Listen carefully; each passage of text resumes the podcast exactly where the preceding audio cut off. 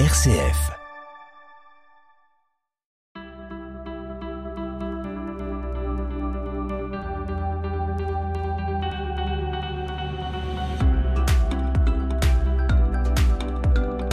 Il n'y a pas de parents parfaits.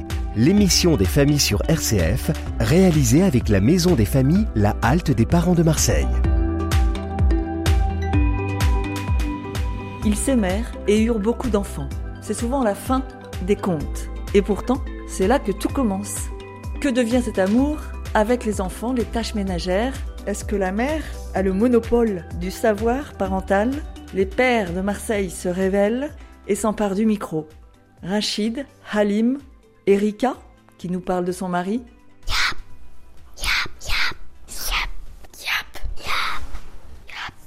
Pascal, on peut le dire que vous êtes en arrêt maladie. Du coup, vous êtes beaucoup plus chez vous. Et qu'est-ce qui a changé? Je suis plus dans les tâches ménagères qu'avant. Et j'ai plus de temps consacré à mes enfants, les sorties d'école, euh, les emmener à l'école le matin. C'est un truc que je pouvais pas trop faire. Vous avez découvert euh, quelque chose en les amenant à l'école? Est-ce qu'il y a un, un nouveau sentiment qui est apparu ou... Non, non, non, non, j'ai rien découvert. Non, mais euh, ça me fait plaisir en fait d'y aller à, à chaque fois. Les petits, la petite, euh, dès qu'elle me voit, oh papa, c'est comme quand j'arrive à la maison du travail. Ça, en fait, je, re- je retrouve ce que ce que j'avais quand je rentrais du travail. C'est-à-dire euh, le câlin, la, la joie de me voir. Alors que les autres, euh, non, non. Non, non, non, non. Même la grande au collège, je vais la chercher. Des fois, elle rentre normalement en, en bus, mais des fois, elle, elle sort un peu plus tôt. Elle m'appelle. Est-ce que je peux, est-ce que je peux venir avec vous? Je dis, pas de souci. Elle nous rejoint à l'école maternelle et on rentre ensemble. Et est-ce que là, il y a des conversations que vous n'aviez jamais eues avant? Sur le chemin de l'école On parle, je parle beaucoup de ce qu'ils ont fait à l'école. Je leur demande. Avant, j'avais pas trop le temps de poser ce genre de questions. Là, je leur parle. J'ai le temps de voir les devoirs aussi. Et c'est pareil, c'est partagé à la maison, ça. Les devoirs, c'est plutôt maman. Jouer, c'est plutôt moi. C'est voilà. Je suis plus dans le jeu. Et la cuisine? La cuisine, c'est moi quand euh, maman est pas là. Donc là, pendant un an, depuis un an? Euh, c'est souvent moi. Moi, souvent moi. Combien de fois par semaine? Non, non. Oh, c'est pas combien de fois? Ça peut être euh, euh, plusieurs fois par semaine. Mais euh, c'est restreint au niveau cuisine, moi. Je fais pas trop de choses, donc voilà. Quand maman est là, je préfère que ce soit elle parce que j'aime bien manger. Moi, quand je le fais, c'est pas top. Je sais pas, j'ai pas trop la patience de rester devant. C'est c'est bizarre, j'arrive pas à rester concentré sur ça. Pourtant, vos enfants vous ont appris la patience. Oui, mais la patience avec eux, pas avec la, pas avec, pas avec la gazinière. Faut rester devant. Ouais, voilà, c'est ça.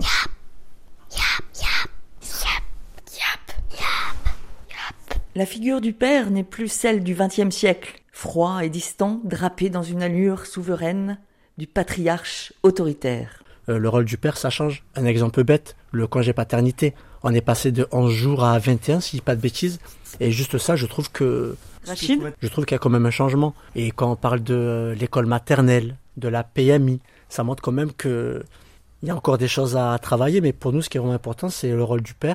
Halim Moi, quand j'étais petit, mes parents, j'ai pris des fessées, j'ai pris des coups de ceinture, je vais vous dire. Ça, c'est pas des trucs que je vais retransmettre à mes enfants. Ça va être juste avec la parole. Mais nous, quand on était petits, euh, ils étaient pas gentils, donc euh, c'était la chaussure euh, et la ceinture. hein. Quand j'avais 13-14 ans, je faisais des bêtises. Le père, et ma mère était plus protectrice. Arrête, tu, tu vas lui faire mal, il va aller à l'hôpital. Et... Ça, c'est des trucs que je transmettrai pas, non. Qu'est-ce que vous voyez euh, depuis votre fenêtre?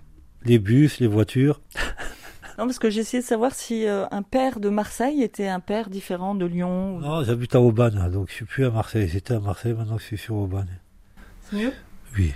C'est- Pour les enfants, oui. C'est plus calme, c'est plus tranquille, c'est une petite ville. Et vous, Pascal, vous êtes euh, un père marseillais ou, ou vous êtes corse? Ah non, moi je suis franco-suisse. Je viens de la région de Franche-Comté. J'ai pas pris l'accent, mais j'ai j'ai pris les, les- toutes les coutumes. La ponctuation par des gros mots, même devant les enfants. Des fois, c'est c'est trop tard. Quand je les amène à l'école dans la voiture, m'énerver sur les autres conducteurs. Ça, c'est marseillais aussi. Avec mon petit le foot, être supporter de l'OM, regarder tous les matchs avec lui, commenter les matchs, analyser les matchs, les re-regarder sur YouTube, les buts. Donc voilà, tout ce qui est marseillais. Lui, il a quel âge? Qui, 8 ans. Il joue au foot et il faut que j'aille à tous les entraînements, que j'assiste à l'entraînement. Si je pars, j'ai un truc à faire, il faut vite que je revienne pour voir s'il a marqué un but. Donc non, non, mais ça, ça me plaît beaucoup. YAP, il n'y a pas de parents parfaits, vous est présenté par Véronique Macari. Rachid, le foot euh, tient une place importante chez vous. C'est votre femme, elle aime le foot? Euh, ma femme, oui, elle aime beaucoup le foot. Ça a été une ancienne sportive. Elle a fait du rugby.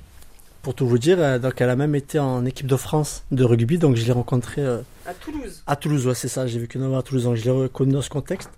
Et on est très, très sportif aussi bien elle que moi. On est très, très sportif. Donc oui, euh, et le foot, l'OM en l'occurrence, ça prend une place très importante. Ben, la preuve, je vais voir chaque match. Par exemple, dès qu'il y a des matchs à domicile, je mets mon petit au dodo aux alentours de 20h pour justement aller au stade et pouvoir encourager mon équipe préférée. Le vélodrome. Le vélodrome, c'est ça, ouais. Le vélodrome où on-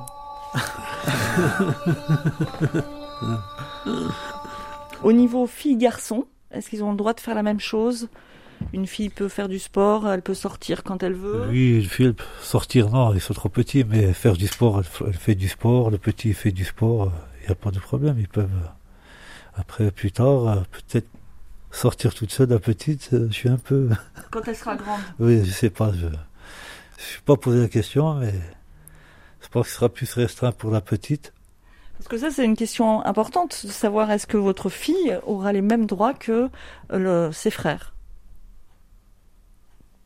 Oui, après, c'est une que- question de confiance. Après, euh, ma petite, elle, se, elle parle beaucoup avec sa maman. euh, elle dit tout. Donc, euh, après, c'est une question de confiance. Je pense qu'elle pourra sortir, qu'elle aura les mêmes droits que son frère. faut voir plus elle grandira. Si elle commence à cacher quelque chose ou euh, à mentir, là, YAP. Et toi, t'en penses quoi? Erika, est-ce que vous étiez satisfaite de l'éducation euh, de vos parents? Alors moi, je viens d'une famille nombreuse. Nous étions 11 enfants, je suis la neuvième. Et j'ai eu des parents dysfonctionnants. Je rêvais d'être fille unique. Et j'ai eu une fille unique. Et a priori, d'ailleurs, quand j'étais enceinte, je me disais pourvu que ce soit une fille et pas un garçon. Parce qu'il me semblait que c'était plus facile d'éduquer une fille aujourd'hui qu'un garçon. Je m'explique. Tout ce que les garçons peuvent faire, c'est valoriser. Donc si ma fille allait faire quelque chose que les garçons font, il n'y avait aucun problème. Je me disais que personne va le- lui dire euh, il faut pas euh, grimper aux arbres, admettons que ce soit quelque chose euh, que les garçons font et pas les filles. En revanche, si j'avais un garçon, euh, je me suis dit la société va être beaucoup plus difficile avec lui si je l'élève euh, de manière féminine, admettons qu'il soit féminin, euh, qu'il ait des envies de danse classique ou de mettre du vernis à ongles. Donc je me disais, ça va être compliqué, vaut mieux que ce soit une fille. Voilà, ça c'est Et si la fille veut pas mettre de vernis à ongles et veut jouer du métal? C'est pareil. Enfin, je veux dire, euh, il me semble que la société l'accepte aujourd'hui. Pascal, vous aviez envie de réagir? J'ai la même approche sur les jeux, sur euh, si mon fils veut faire de la danse, ben faire de la danse. Ses deux sœurs font du hip-hop, de la danse hip-hop. À un moment, ils voulaient en faire. Bon, après, au niveau des plannings, c'était compliqué parce qu'ils faisaient déjà du foot. Et, voilà, c'était compliqué. Mais moi, il y a au- aucun problème sur ça. YAP. Et toi, t'en penses quoi? En tant que père idéal, à votre avis, qu'est-ce que vous pourriez améliorer?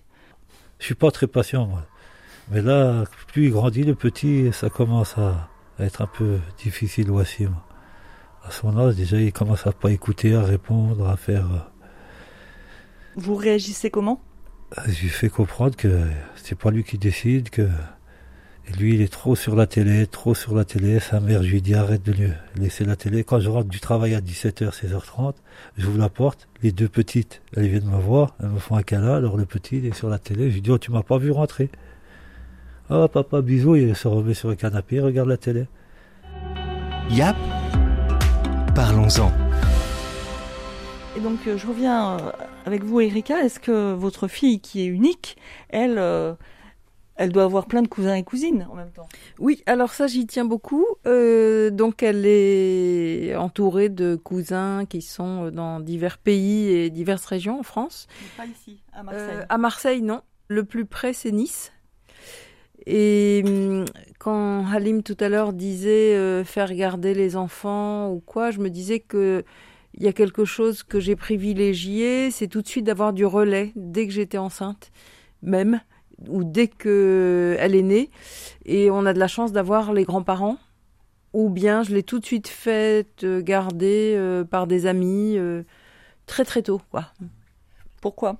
D'abord pour pas être euh, seul à seul avec elle, parce que son père était à ce moment-là pêcheur et donc il travaillait, euh, enfin il était très peu là, en tout cas moi j'en avais l'impression, et pour pouvoir avoir des relais, quoi, qu'elle voit autre chose du monde et que moi aussi j'ai la possibilité de faire autre chose que d'être euh, maman. Il n'y a pas de parents parfaits. Est-ce que vous arrivez à vous préserver du temps avec euh, votre femme? C'est très dur hein, en fait. on est tout le temps avec les enfants, on n'a pas trop de temps pour nous. Même quand on part en vacances, on a les enfants, donc c'est vous avez l'impression que vous perdez, enfin votre couple passe à la trappe, disparaît? Non, il disparaît pas, mais quand on était seul au début, on sortait beaucoup ensemble, et puis maintenant c'est. Ouais, en plus, j'ai pas de famille dans la région, donc on peut pas laisser les enfants à n'importe qui. Vous êtes un couple démonstratif, enfin, parce que finalement c'est c'est peut-être important de montrer. Euh, ah, euh, ouais, on va on va se serrer dans les bras, ça fait réagir les enfants. Ça les fait, euh, ouais, ça les fait réagir. Ah, ils font les amoureux, des choses comme ça. Donc, euh, ouais, non, c'est rigolo. Halim Si la, la grande, elle me voit, pareil, elle est... ça la fait sourire. Et vous, Erika?